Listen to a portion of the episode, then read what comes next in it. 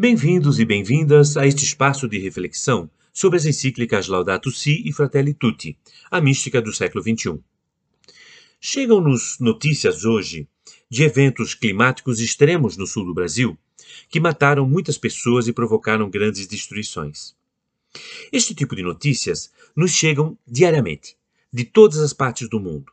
São enchentes destruidoras, secas devastadoras, incêndios monstruosos, furacões, elevação do nível do mar e muitos outros fenômenos que são induzidos pela ação humana. Mas ninguém diz que são provocados por nós mesmos, ninguém faz esta relação, o que é uma pena. Esses eventos lembram a arrogância com que temos tratado os ecossistemas, que gentilmente e gratuitamente nos servem dia e noite. Em um forte contraste com essas notícias ambientais, nós vivemos o tempo do advento, que é um tempo de esperança. Ao contemplar o presépio, vemos uma cena profundamente cheia de humildade e simplicidade. Temos algumas lições a tirar disso. A encíclica Laudato Si nos coloca que a espiritualidade cristã encoraja um estilo de vida mais contemplativo, capaz de gerar profunda alegria sem estar obcecado pelo consumo. Menos é mais. Os peregrinos, por exemplo, que caminham centenas de quilômetros, entendem que não podem levar muito peso e que dependem de todos ao longo do caminho para sobreviver, senão não chegam à sua meta. Tornam-se, então, humildes.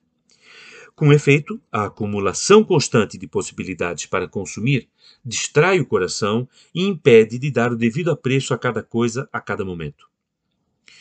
Pelo contrário, tornar-se serenamente presente diante de cada realidade, por mais pequena que seja, abre-nos muito mais possibilidades de compreensão e realização pessoal. A espiritualidade cristã, ela propõe um crescimento na sobriedade e uma capacidade de se alegrar com pouco. É um regresso à simplicidade que nos permite parar e saborear as pequenas coisas, agradecer as possibilidades que a vida nos oferece, sem nos apegarmos demasiadamente ao que temos e nem nos entristecermos por aquilo que não temos.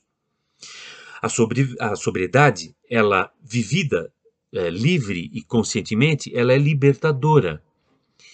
E não se trata de menos vida ou nem de vida de baixa intensidade. É precisamente o contrário.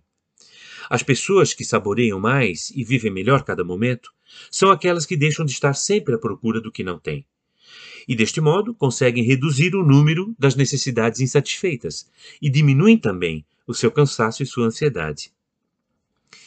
É possível necessitar de pouco e viver muito. É possível encontrar satisfação na fraternidade, no serviço, na frutificação dos próprios carismas, na música, na arte, no contato com a natureza, na oração. A felicidade exige saber limitar algumas necessidades que nos entorpecem, permanecendo assim disponíveis, abertos para as múltiplas possibilidades que a vida nos oferece. Mas nós devemos reconhecer que a sobriedade e a humildade não gozam de muita consideração na sociedade atual. A Laudato Si nos lembra que, quando faltam estas virtudes, isso acaba por provocar variados desequilíbrios, incluindo os desequilíbrios ambientais.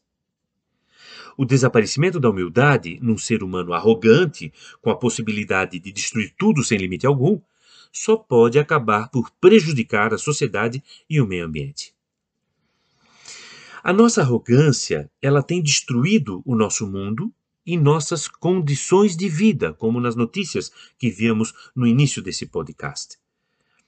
É hora então de trocar a nossa arrogância pela humilde compreensão de que dependemos de todos os recursos naturais para viver e dependemos de todas as outras pessoas para viver, numa rede de vida na qual somos apenas uma humilde parte. Nossas reflexões sobre a mística do século XXI, a partir das cartas encíclicas Laudato Si e Fratelli Tutti, entram em férias e voltam na sexta-feira, dia 15 de janeiro, aqui no blog Inaciana.